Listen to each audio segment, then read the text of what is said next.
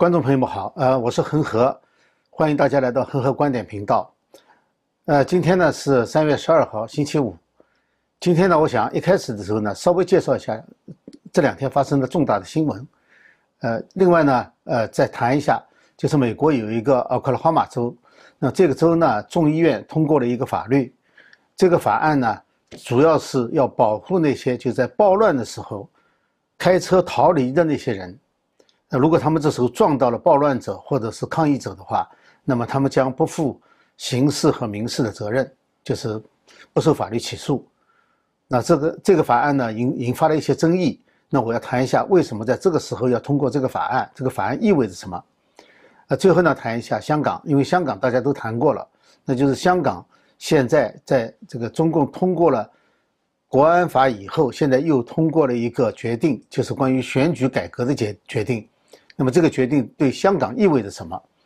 啊，我们来谈一下。好，那么我们一开始的时候呢，先介绍一下，就是现在发生的一些比较大的事情。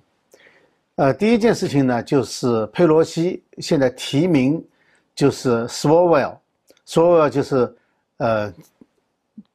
继续担任呃众议院特别情报委员会的成员。那么这是一个很有争议的事情。我们知道。这个斯沃维尔呢是加州的一个众议员。那么在这之前呢，由于和中共的女间谍、色情间谍芳芳之间的关系呢受到很多质疑，所以在这之前呢，国会已经有人提出来要他离开。结果的话呢，他不但没有离开，还在后来这个弹劾川普总统这个案子当中呢，担任了众议院派到参议院去的这个经理，就经理团队三个人，他其中一个。啊，那我以前也谈过哈。就是这个位置呢，非他莫属，因为这是一件很糟糕的事情。那么糟糕的事情就得糟糕的人去做，所以他去做呢也是很正常的。呃，那但是问题在于呢，就是现在呢，这个众议院的少数党委员会的少数党的这个主席领袖就是这个麦卡锡，麦卡锡提出来要提出一个议案，就是把这个人呢赶出情报委员会。那这是今天发生的事情啊，因为呃，这是这一届国会的情报委员会，以前我们谈的呢是上一届这个情报委员会，呃，这不一样，这是今天发生的事情。呃，另外呢，就是关于疫苗，疫苗呢有好消息也有坏消息。好消息呢是，就是 Pfizer，就是辉瑞，辉瑞的疫苗呢在以色列现在有一个新的数据分析出来了。它的有效率呢是百分之九十七，而且不仅是，呃，一般有效，它对就是没有症状的传播，据说有阻断作用，所以说很可能有一个新的功能，我们不知道，呃，但总的来说呢，这是一个比较令人高兴的消息，因为不不管怎么说，以色列的这个资料呢，应该比其他的国家呢要可信度高一些，因为它是一个比较稳定的。呃，民主国家，而且呢，它的很多数据科技方面非常尖端，很多数据呢是经得起核实的，因为它的这个医学界啊，呃，在世界都是顶尖，就是顶尖的。呃，那么不好的消息呢是，科兴疫苗在香港已经导致了第四例死亡案例，当然这些人是不是原有疾病呃造成的或者怎么样，但不管怎么说，都是在注射了疫苗以后。呃，还有呢就是阿斯利康。阿斯利康这个疫苗呢，就是和牛津联合发展的哈。这个疫苗呢，在欧洲八个国家被暂停使用，其原因呢是发现注射这种疫苗以后呢，发现了这个凝血块的现象，就是说它在血管里面导致凝血块，那可能会引发更严重的疾病，所以暂停了。呃，那么上一次呢，有个观众朋友呢问了我一个问题，他说就是你讲了半天疫苗是打还是不打？哎，这个问题不能讲，一讲就被封杀。那关键问题呢是，油管现在在至少油管哈，在非常严格的封杀所有关于疫苗的言论。这个言论呢，就是只要和 CDC 就是美国疾控中心，或者是和和世卫组织不一样的地方，它就封杀。而且不仅是封杀你这一个，很可能就影响到你这个频道。那么，那么为什么说这是不公平的？封杀呢，是因为这个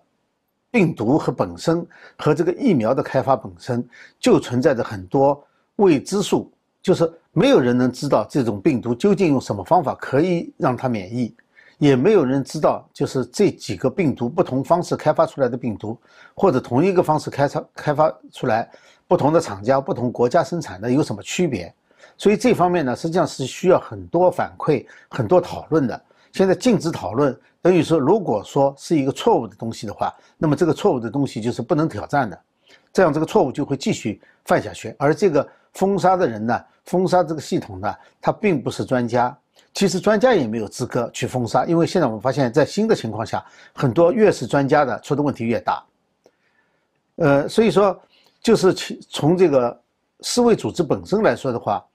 它本身它就是不可信，就是他就是不可信了，从一开始就不可信，到现在还是不可信。那么凭什么他讲的事情关于疫苗的就是权威呢？所以这一点我就认为是没有道理的。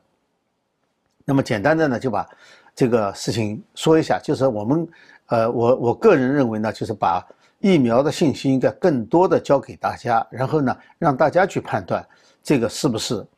应该打或者是不应该打。呃，昨天呢，这个拜登也发表了一个讲话，就是关于这个疫苗的事情，那我就不去讨论它了。呃，那么我们讲一下今天言归正传哈，讲一下今天的重点，就是奥克拉荷马州的这个众议院的法案。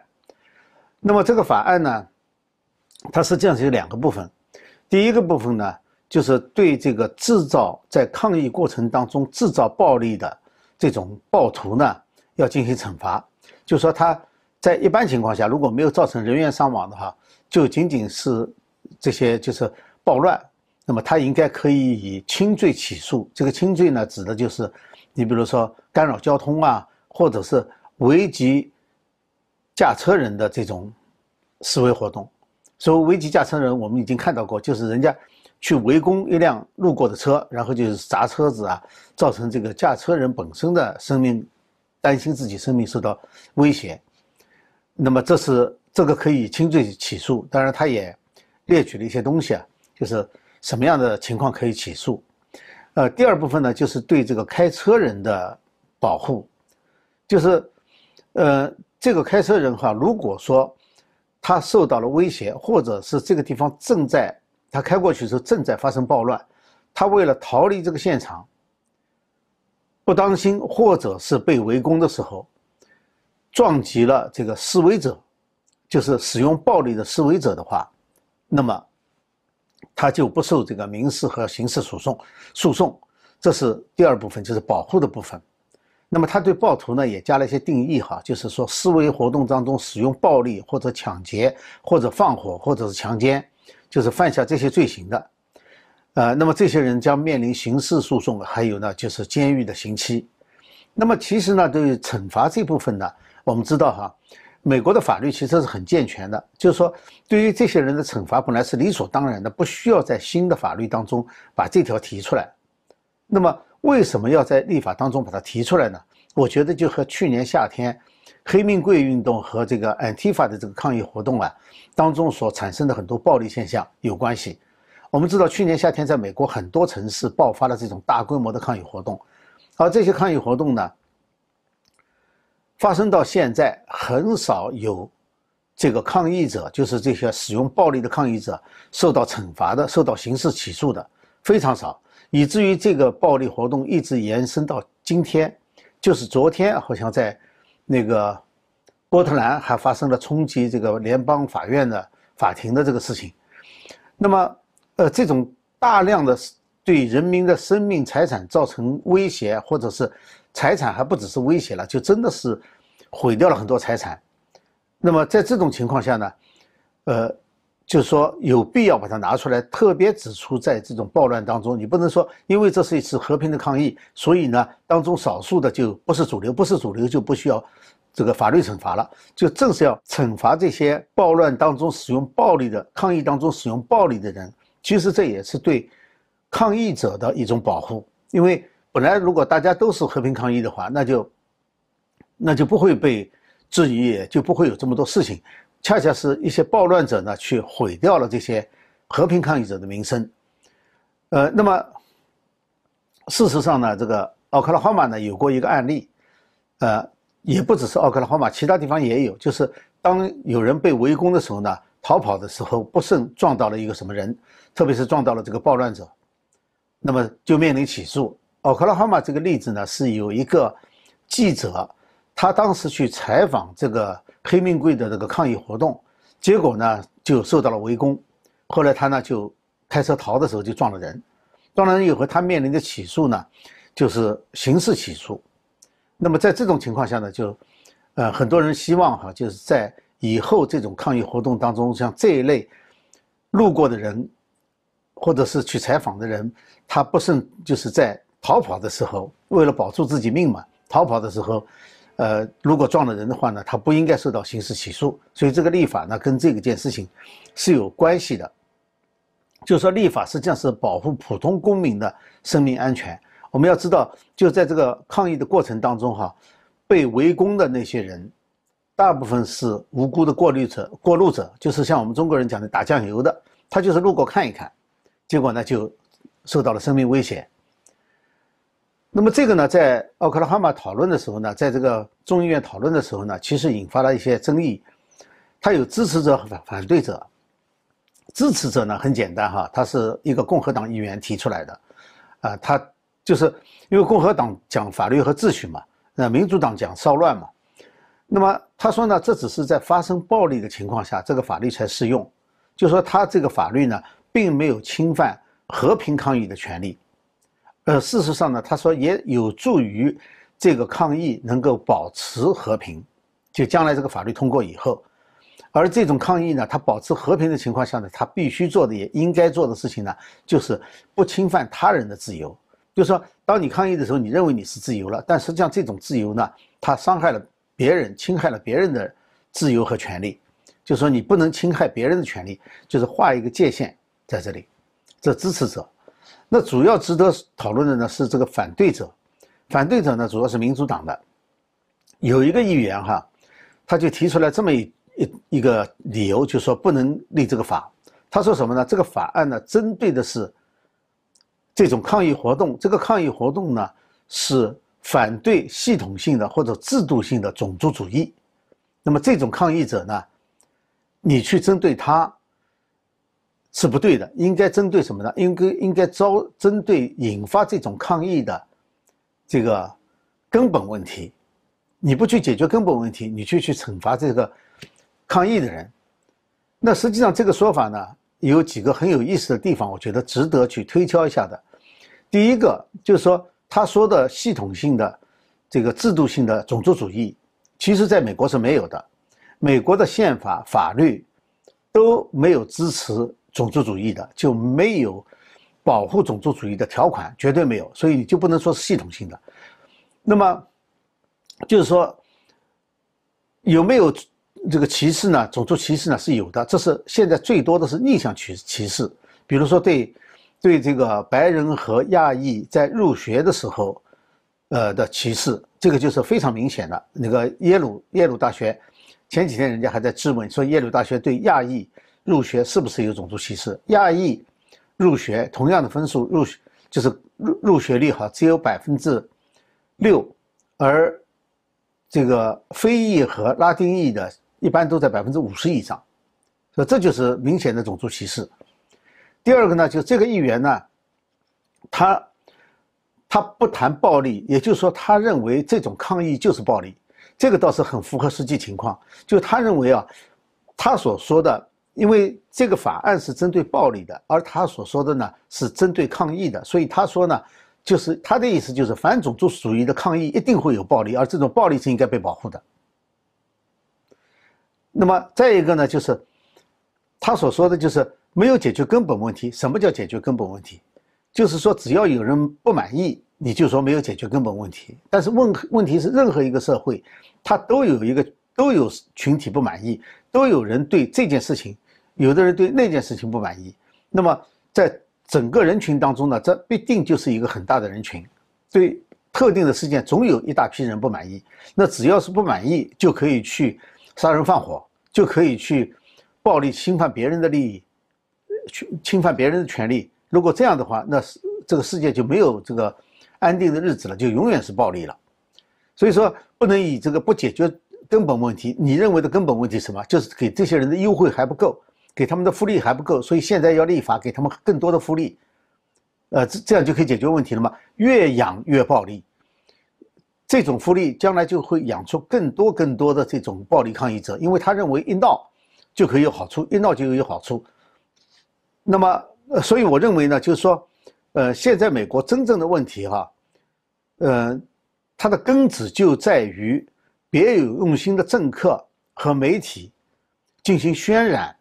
夸大了种族主义，就是他们的政治正确是所有问题的根源。而且还有一个问题，中国人讲的什么？就是，呃，冤有头债有主嘛。那黑命贵运动和这个 anti 法运动在发生暴力攻击的时候呢，他们攻击的对象往往是无辜的过路人，根本就没有他们认为的问题的制造者。所以说，这个是一个非常荒唐的事情。那么现在就我就讲一下哈，实际上这条法律呢。是保证了民众的一个叫做逃跑的权利。本来呢，这个不是一个权利，呃，为什么呢？因为在美国呢，它就是呃，就是个人的安全和个人的权利的保护呢，呃，讲的最多的是两个法则，一个呢叫城堡法则，还有一个呢叫不退让原则。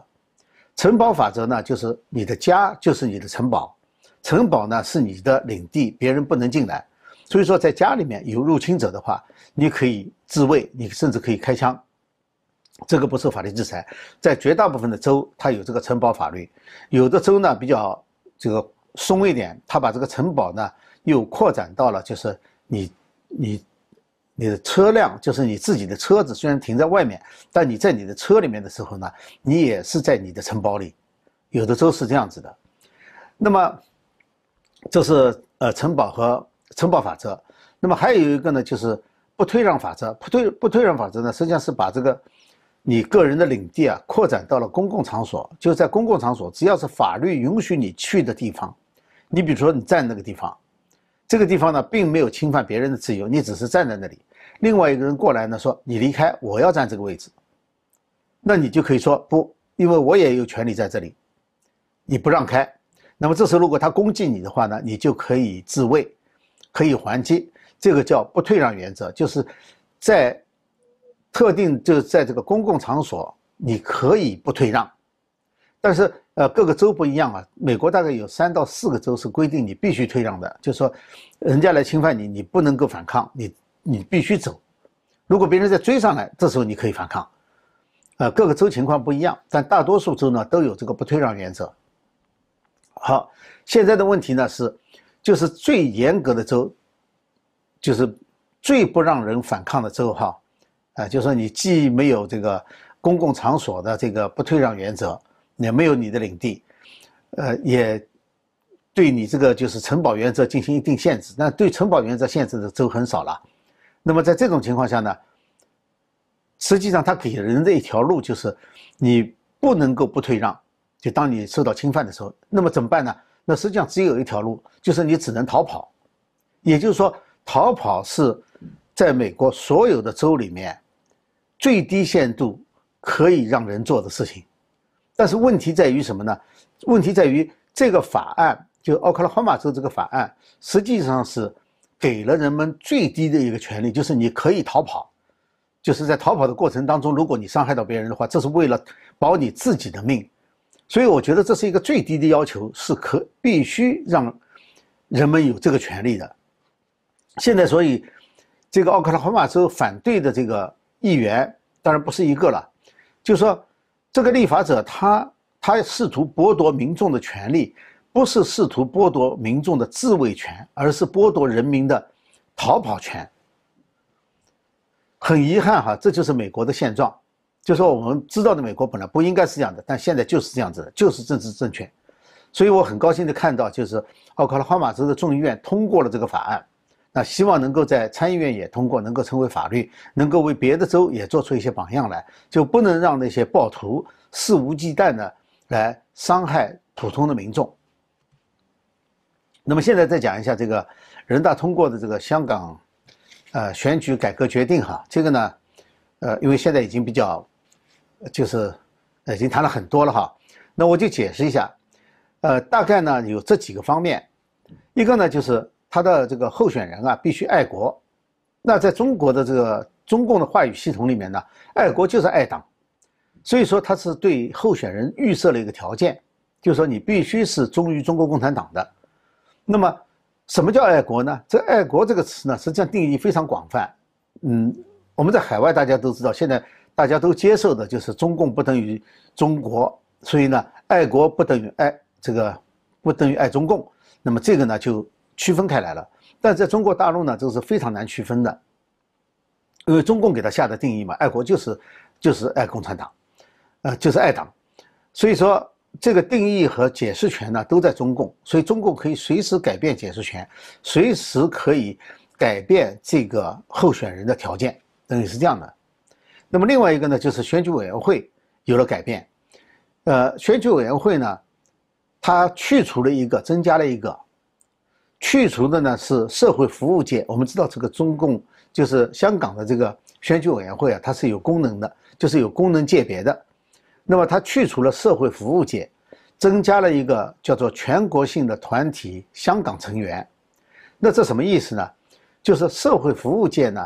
它是原来呢就是民主党的议员，主要是在这个界别里面的。所以说，它去掉了社会服务界，就是选举委员会里面呢，就是原来的。民主派人士就不能进去了，然后换了一个呢，是全国性团体。什么叫全国性团体？就是政协下面的一大串，就是只要不是共产党的，而是在共产党下面的，就是政治协商会议统战系统的所有的组织都叫全国性团体。那么这些全国性团体的香港成员呢，其实就是中共的外围组织嘛，就是中共的统战系统嘛。也就是说，排斥了民主派。换进了中共的直接的人，这个这个团体哈，就全国性团体的香港成员哈，要比其他功能界界别的这个团体更靠近共产党，因为其他的嘛，他还有在香港的自己的一个团体，但这个呢没有，他就是他的他就属于中共的这个系统，所以说选举委员会就整个就被就被改造的，改造成中共的了。那么再一个呢，提高特首候选人的门槛，这个呢我倒不在乎，因为你反正民主派也不可能去当这个选举特首。那么还有一个呢，就是立法会的议员呢，他这个选举增加了一个选举委员会，那么这个选举委员会呢就有资格去提名选举人，呃，所以说这个就是呃提名选举人的呢，就有人说把他一下子就退到了这个两千年之前了，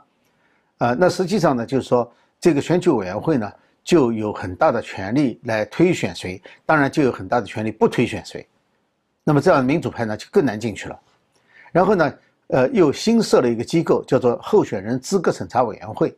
那也就是说呢，就是他有权利把人家推上来的候选人呢给打掉，说你不够资格。那么也就是说，我们可以看到，在所有的选举层面，就从参选开始的候选人资格，到最后的。就推选上来以后，在最后进行审查，就定能不能是他，就是这个资格审查，就说他能够确保，就是民主派的候选人没有一个有可能上来的，因为经过这么多关卡哈，就是过了第一关，第二关过不去，一关一关的，最后肯定全部筛选掉。他能确保在立法院里面再也不会有其他声音，除非他自己有意设置的，就是这个人就是让他到这来发这个声音的，就做个样子也好。但是我不觉得中共现在会有这个意愿，让让让向全世界或者向任何一个地方表明他还能做个样子给别人看，他已经没有这个没有这个意愿了。那么如果我们现在看哈，再加上在这之前的这个港版国安法的话，实际上它是两面夹击，就把香港仅有的一点自由和民主完全扼杀掉。因为这个你看哈，这个参选这部分哈。他这个这些条件一设置以后啊，他跟中国大陆的这个人大代表的选举就是一样的了。那这时候如果有一个独立候选人出来说我要选人大代表，在中国大陆，我们看到凡是出来自己选举人大代表没有经过中共同意的，下场大部分都是在监狱里面。就中国把他们就找个别的理由把他关到监狱里面去了，就，呃，这有很多例子。那么特首呢，经过这么一改以后哈。那个特首呢，就完全变成了这个，就是中国大陆城市呃，主要呢是直辖市和省一级的省长或者是市长，就是这么一个级别的官员了。那么立法会呢就降格了，当然立法会不能跟全国人大比，那就变成什么呢？省和直辖市的人大或者是政协，因为它只能起这个橡皮图章和花瓶的作用了，所以它就变成这个了。当然，它表面上呢还有一套结构，这个结构呢还是像是特区这么一套结构，但实际上呢它的功能已经完全和中国大陆的这个功能是一模一样的了。所以说，这个结构和功能啊，它不总是一样的。就像中国大陆，它有宪法，但是呢，宪法里面呢也有名义宪法和字义宪法，就是我只在字面上体现，我在实际上根本不执行。那么这就中国大陆的宪法。那么现在呢，所以说中国大陆人家说有宪有宪法没有宪政，就这个道理。那香港现在呢也是，它有特区的名义，但是呢没有特区的实质。呃，所以说呢，我认为哈，从港版国安法到这次这个叫做完善香港选举决定，呃，选这个选举，它实际上呢就完成了香港的转型，就是香港从一个特区转成了中国大陆的一个普通城市，或者说直辖市这个级别的，就是完成，就现在这个完呃这个转型已经完成了，就是这是标志性事件，这两个法律是标志性事件。那么这个变化呢，比我九十年代的时候预测的呢，要晚了十四年，因为我当时呢是认为，九七年移交以后，因为九七年之前呢，我有一个同事是香港人，他问我，九七年以后香港会变成什么样？我说变成一九四九年以后的上海。但是呢，呃，除了香港民众的抗争以外呢，还有一个中共呢考虑到一个台湾要统战的问题，所以说呢，一国两制嘛，他要做个样子。那么，呃，所以这个我的预测呢，推迟了十四年，但是现在我认为已经完成了。就除了在名义上以外，其他的就和一九四九年以后的上海是一样的了。呃，好，那么我们今天呢就跟大家聊到这里哈。呃，再次提醒大家哈，就是说，呃，很多人说这个油管最近好像有一点不太正常，就是不停的提出新的要求，不停的提出新的这个。规定来，所以就把这个空间越来越压制小了。那这样的话呢，我们还是希望大家能够呃留下 email，所以我们可以转到别的平台上去。另外一个呢，现在哈，他们告诉我，呃，就是现在我有一些这个节目呢已经转过去了，已经转到了就是 Umaker 这个底下会有，呃，到 Umaker 这个频道里面去。那么大家可以看一下，这将来可能呢就。如果这个油管待不下去的话呢，那可能就会转移到那边去了。那当然，在现在还继续在油管还在做节目的时候呢，那还是欢迎大家点阅、这个点赞和转发给自己的朋友。好，谢谢大家，我们下次节目时间再见。